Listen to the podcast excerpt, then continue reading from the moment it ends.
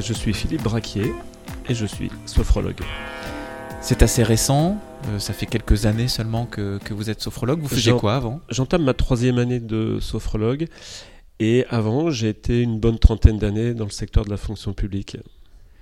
Pourquoi vous avez changé de métier? Et je suis arrivé au bout de quelque chose dans la fonction publique où je me suis dit un matin, soit je continue, j'étais à peu près une dizaine d'années de la- retraite, soit je m'en vais et je démissionne. Et euh, ben, j'ai pris l'option 2 un matin sous la douche, je vais voir le DRH et je démissionne. Avec à la base un, un- un bilan de compétences pour savoir ce que je savais faire il y a trois ans avec ma tête, euh, mes bras et mes jambes. J'ai tout posé à plat, sans aucune idée, mais sauf celle de ne plus continuer là où j'étais.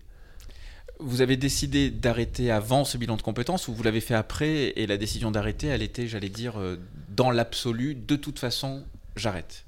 Non, l'idée de- de- d'arrêter, non, parce qu'elle représentait un risque. Euh, c'est relativement confortable. Ma dernière fiche de paye était à 3000 euros en 2017. Euh, on décide pas comme ça de- d'arrêter euh, de, gagner 3000 euros par mois, parce que ça a tout un, tout un ensemble de conséquences derrière.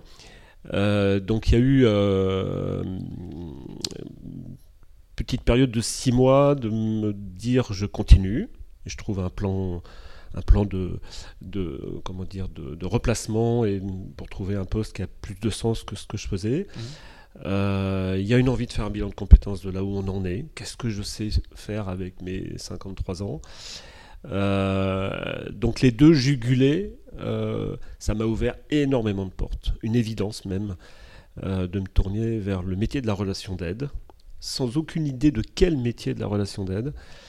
Et puis, ça a été la visite d'un salon, le salon de la médecine douce, où là, tous les critères qui étaient sortis de mon bilan de compétences étaient ceux à 90% requis pour être sophrologue. Et je me suis dit, waouh, je peux devenir sophrologue là Et pourquoi pas Et pourquoi pas Donc, euh, projet d'accompagnement de la DRH pour aller vers ce métier-là, me former, avec l'idée de faire un 50%. euh, et puis, euh, et puis il, y a eu un autre- il y a eu un autre déclic de me dire et si je m'y mettais à 100% Je m'en vais, je change, je pars, je démissionne. Et démissionner de la fonction publique, eh ben, c'est pas si simple que ça. Et ben, je l'ai fait. Et euh, trois ans après, je ne regrette absolument pas une seule seconde, puisque je suis passé de ce statut de salarié de la fonction publique au statut d'entrepreneur, euh, de profession libérale, et, euh, et j'ai ouvert énormément de portes qui m'ont fait rencontrer depuis trois ans beaucoup plus de monde que si j'étais resté dans la fonction publique. Voilà. La fonction publique, c'est large. hein. Euh, vous voulez Ouais. nous dire euh, un peu plus précisément ce que vous faisiez, ou est-ce que vous, quelle fonction vous exerciez? Bien sûr, euh, j'étais chef projet informatique dans un des grands ministères sociaux euh, à Paris. Et voilà, pour résumer, sans en dire plus. Enfin, le, le, le- ce moment sous la douche là, euh, bon évidemment c'est le le fruit d'un cheminement en général quand on finit par prendre une décision sous une douche, quoique parfois c'est le point de départ. Comment euh, finalement quelle, quelle idée euh, vous est venue? Comment vous avez matérialisé que vous alliez prendre cette décision et qu'est-ce que vous avez ressenti? C'était quoi ce moment? Comment vous vous en rappelez aujourd'hui? Alors je me rappelle très précisément, euh, dix ans plus tôt, euh, lors d'un précédent bilan de compétences, parce que peut-être que j'étais déjà euh, pas forcément à ma place, mon accompagnateur de bilan de compétences, dix ans plus tôt, m'avait dit Mais qu'est-ce que vous faites dans l'administration? Vous avez un profil autre que les profils classiques que l'on trouve dans l'administration. Ça, m'avait- une question qui m'avait nettement interrogé. N'empêche, je suis resté dix ans avec bah, des obligations sociales, euh, environnementales aussi, euh, pour pouvoir assurer mon salaire tous les mois. Et donc ça a été cette première idée qui m'est venue de me dire, ouais, on m'avait déjà dit dix ans plus tôt, mais quoi faire? Quand on est dans l'administration, on- euh, qu'on veut se reconvertir, on veut aller vers le monde de l'entrepreneuriat, ben, c'est pas si simple. Donc voilà l'idée, c'était c'était ce retour dix ans en arrière. Et pourquoi maintenant? Alors j'étais à mi-chemin entre les avis des, uns et des autres. à peu près la moitié de mes, collaborateurs ou, ou proches me disaient mais t'es fou oui, tu t'ennuies, tu n'es pas à ta place, mais tu as un bon salaire, attends la retraite, et après tu verras.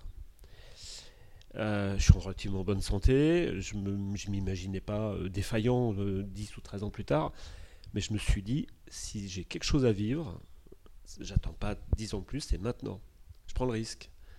Et récemment, j'écoutais ou je lisais euh, j'écoutais d'ailleurs une phrase de Julia de Funès, la docteure en philosophie, qui disait Mais le risque n'est pas une menace, c'est une opportunité. J'ai écouté ça il y a deux jours et ça résonne encore dans ma tête. Et j'ai pris l'opportunité de faire ça et pas le risque. Pour revenir à ce jour-là, donc vous sortez de cette douche, hein, c'est vous qui m'en avez parlé, et la décision, elle est prise. Vous allez quitter l'emploi dans lequel vous êtes, ce confort, cette sécurité, puis aussi cette espèce de, de cadre euh, social dans lequel on nous met quand on est dans ce, type de poste Oui, je décide et là je, euh, je, recouvre une énergie euh, incroyable. Non pas que j'étais pas énergique dans mon, dans mon activité, mais c'est la porte entrouverte vers une nouvelle oxygénation, une liberté. Et bah, le risque, ça, ça motive. Moi, ça m'a pas du tout fait peur. Ça a fait peur à mon entourage, mais pas à moi. Et euh, bah, juste après, je pense que je prends rendez-vous avec, euh, avec le service de la DRH en leur exposant mon projet, en leur demandant s'ils veulent m'accompagner euh, avec telle et telle chose. Donc, un bilan de compétences, on met carte sur table, et puis on voit ce qui se passe. Et je choisis une formation, une reconversion. Et j'avoue que ce service de la DRH euh, a été d'un très très beau soutien. Euh, et je ne parle pas que financier, euh, parce qu'il y a des textes qui s'appliquent à ceux qui veulent démissionner de la fonction publique. Donc je les ai trouvés, je les ai appliqués, j'ai demandé à ce qu'on les applique. Et j'ai été suivi. et ma, le, plus beau moment que j'ai passé, c'est avec le DRH lui-même, où le jour où j'avais décidé d'arrêter la date de départ, donc un mois avant, je suis allé le voir, on a pris rendez-vous et on a passé un très très bon moment ensemble de discussion, euh, des risques que je, que, je prenais, euh, des regrets possibles, etc., etc. Mais ça a été un très bel échange et je m'en souviendrai assez souvent, longtemps même. Ouais, Vous avez l'air un peu ému en en parlant. Oui, parce que euh, c'est quelque chose qui résonne encore. Et je crois que cette personne était tout aussi émue que moi euh, de, ce, de cette envie, euh, de cette envie de partir. Et ouais, c'était chargé d'émotions. Et puis, bah, comme des très belles choses, c'est souvent chargé d'émotions. Des gens qui quittent leur poste, même dans la fonction publique, même après 30 ans, même avec un salaire confortable, il y en a quand même plein hein, qui font ça. c'est pas, voilà, c'est, je dirais que c'est une c'est évidemment courageux et risqué, mais euh, ça existe. Alors on pourrait se poser la question, qu'est-ce que vous faites dans ce podcast? Ben, Quand on en a un petit peu parlé, je dis un petit peu parce qu'on ne s'est pas trop trop non plus épanché sur votre expérience pour garder euh, cette découverte ici euh, ensemble, en même temps que les gens qui nous, qui nous écoutent, c'est que cette, ce choix, il s'est fait en parallèle d'autres choix, et donc là davantage de transition autour de l'écologie entendue au sens large. Hein. Oui, avec un grand E. Euh, la sophrologie, c'est de l'écologie humaine. C'est prendre soin de soi, comme on prend soin des plantes, de la nature, parce qu'on est un petit peu la nature. Ça a été de la lecture de Pierre Rabhi, ça a été la cofondation euh, d'un groupe colibri local euh, dans ma commune, ça a été des, initiatives citoyennes bienveillantes. Et la bienveillance, c'est quand même ce qu'on enseigne aussi en sophrologie. Euh, il y a eu toute une démarche personnelle à côté.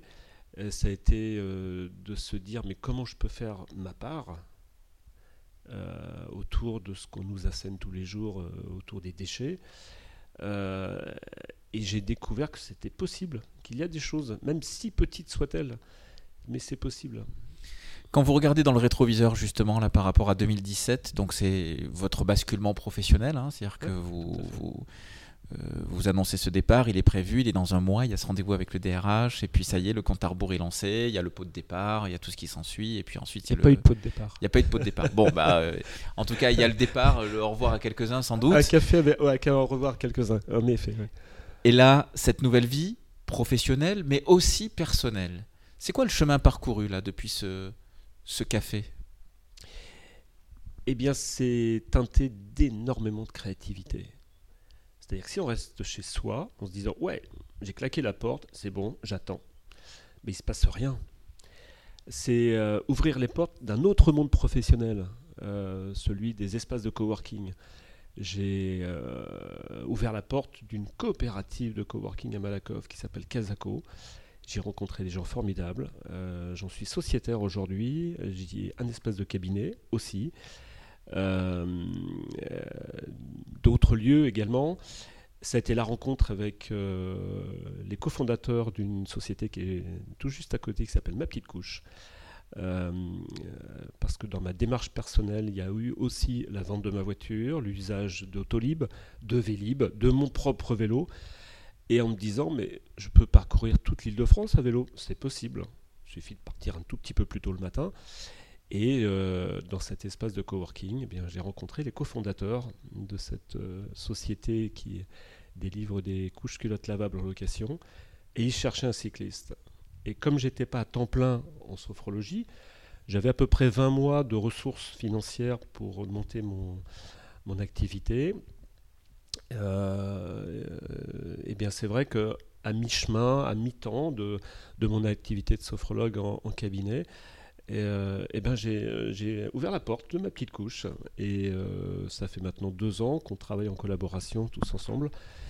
donc ça a été aussi cette démarche professionnelle. Et puis à titre personnel, ça a été aussi comment faire bien avec moins. Comment vivre avec moins. Il y a plein de choses dans ce que vous racontez, mais si je résume juste, donc vous étiez euh, chef de projet informatique dans un ministère. Cadre de la fonction publique. Cadre de la fonction publique. Et vous êtes devenu euh, sophrologue et livreur de couches. Ouais. Et ça va mieux aujourd'hui? si, euh, si, euh, si les auditeurs peuvent voir votre sourire, euh, ça, je crois que ça vous donnerait envie aussi d'être profession libérale et livreur de couches. Oui, ça va bien, ouais. Mais je gagne pas 3000 euros par mois, par contre, ça c'est clair. Mais c'est tous les jours. Qu'est-ce que vous avez gagné? Pardon? Vous avez perdu de l'argent, mais vous avez gagné quoi alors? Alors j'ai pas perdu d'argent, j'ai consommé de l'argent que j'avais d'avance. Non, non, vous avez perdu en pouvoir, enfin, vous avez perdu en rémunération mensuelle. oui, alors effectivement, en pouvoir d'achat, euh, classiquement. Euh, Mensuellement, vous avez perdu effectivement une, partie de votre. Euh, j'ai perdu. Mais vous avez gagné quoi en face? De la vitalité, du bonheur. je ne couvre pas toutes les charges qui me sont dévolues, parce que j'ai deux, deux, grands enfants, mais pour lesquels je pourrais couvrir un petit peu plus leurs besoins. Pour l'instant, ce n'est pas le cas. Ils le savent, c'est très très clair entre, entre eux et moi. Euh, mais j'ai gagné énormément de vitalité, de créativité. Euh, je me suis pas arrêté depuis trois ans. Enfin, quand je dis me pas arrêté, c'est pas une plainte, c'est euh, chaque jour qui a fait ces trois années, euh, ça a été un bonheur de se lever et de dire je vais au cabinet, je vais accueillir mes clients, bien sûr, je vais euh, découvrir euh, cette entreprise qui est ma petite couche. Je vais chez Kazako. Voilà, ça a été de la relation, du lien, ça a été ces initiatives euh, citoyennes avec le groupe Colibri. Vous connaissiez un peu tout cet écosystème avant? C'était très très peu. Très sincèrement, très très peu. La sophrologie, je ne connaissais pas du tout. L'environnement, j'entendais bien qu'il y avait quelques Deux, trois trucs qui clochent. Voilà, depuis 5-6 ans. Euh, avec ma compagne, on voulait s'investir euh, dans une initiative, une démarche citoyenne. Alors peut-être autour de la politique. On n'a pas trouvé euh, des choses qui ont fait écho. Et, mais j'avoue, les, lectures de Pierre Rabhi, ça a été un déclencheur. Donc je me suis lancé dans le lombricompostage. Oui, parlez-nous de votre quotidien un peu. Alors justement, ce qui pour vous désormais est remarquable par rapport à la façon dont vous viviez il y a seulement trois ans. Est-ce que vous n'auriez pas imaginé il y a trois ans que vous faites aujourd'hui Je euh, n'achète plus rien de neuf. C'est-à-dire que je ne mets plus les pieds dans les magasins pour acheter du neuf.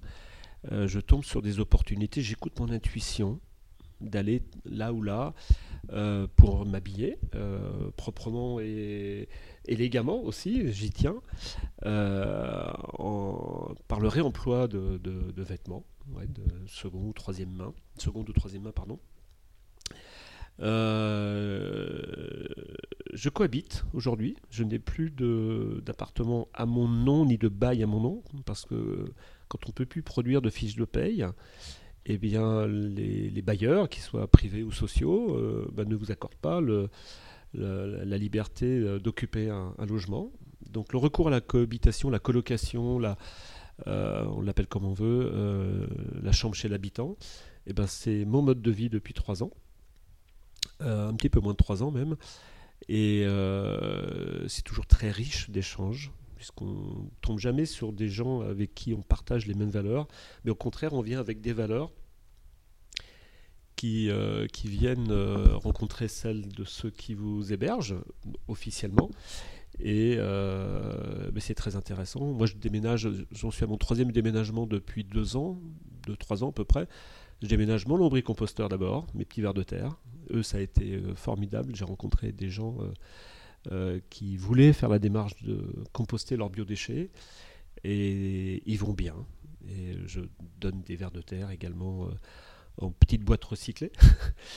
Euh, euh, j'ai un réseau de contacts d'amis même, oui je peux les appeler des amis, c'est pas juste des connaissances, euh, qui s'est étoffé de manière exponentielle depuis trois ans. J'adore mettre en contact et en relation les uns et les autres. J'ai rien à y gagner, je ne vends rien, simplement le profil de l'un hmm, peut peut-être matcher avec le profil de l'autre. Après il se débrouille. Et ça, c'est très riche. Et ça, je le faisais pas dans la fonction publique, c'est clair. Euh, j'utilise très très peu les réseaux sociaux, sauf LinkedIn. Euh, j'ai retenté Facebook, ça c'est pas possible. Euh, ça en fait rire plus d'un dans mes proches. Ben, je me déplace qu'à vélo. Voilà, je fais entre autres pour cette livraison de couches lavables en location, je fais pas moins de 200 km par semaine à vélo. Euh, et c'est, revitalisant, c'est vitalisant ou revitalisant, comme on veut. Euh, voilà, j'ai une très belle écologie humaine, je pense. On l'a bien compris, euh, Pierre Rabhi donc vous a inspiré, on pourrait dire ça. Si vous deviez conseiller une lecture, notamment aux gens qui nous écoutent, qui diraient tiens, c'est quand même intéressant ce parcours, euh, il a l'air euh, plutôt bien, il a effectivement changé sans forcément être non plus en dehors de la société et du temps. Euh, c'est un autre chemin dans notre société. Mm, mm. Pierre Rabhi vous a fortement inspiré. Il y a un ouvrage en particulier de Pierre Rabhi que vous avez lu et qui vous a marqué? La sobriété heureuse, parce que c'est le dernier, c'est un livre que j'ai offert il n'y a pas longtemps à, l'un de mes proches. il a commenté le livre Le monde a-t-il un sens aussi et puis, euh, il suffit juste euh, d'écouter euh, ces conférences et, de se dire que finalement, oui, consommer pour consommer, est-ce que ça sert à quelque chose? L'idée, c'est pas de revenir au Moyen Âge. L'idée, c'est de faire un tout petit peu autrement dans un monde où on se sent plus très à l'aise, la société, comme on la nomme, et euh, Jean-Marc Verber, euh, sur une des pages du, site de Colibri, avait écrit une très jolie lettre. Euh, ne, ne pas le système, faites autrement, le système s'adaptera. Je cite, mais c'est peut-être pas tout à fait les mêmes mots, mais ça, ça revient à ça. Et j'ai, moi, je pense souvent à ce texte-là parce que j'ai le sentiment aujourd'hui de faire autrement, bien, vivant. Vous voyez, je suis avec vous en, interview et, je suis vivant. Euh, je mange tous les jours ma faim et je vais au plus près de mes vrais besoins. Voilà, les, besoins superficiels, ça ne m'intéresse plus ou pas. Euh, mais je suis bien comme ça.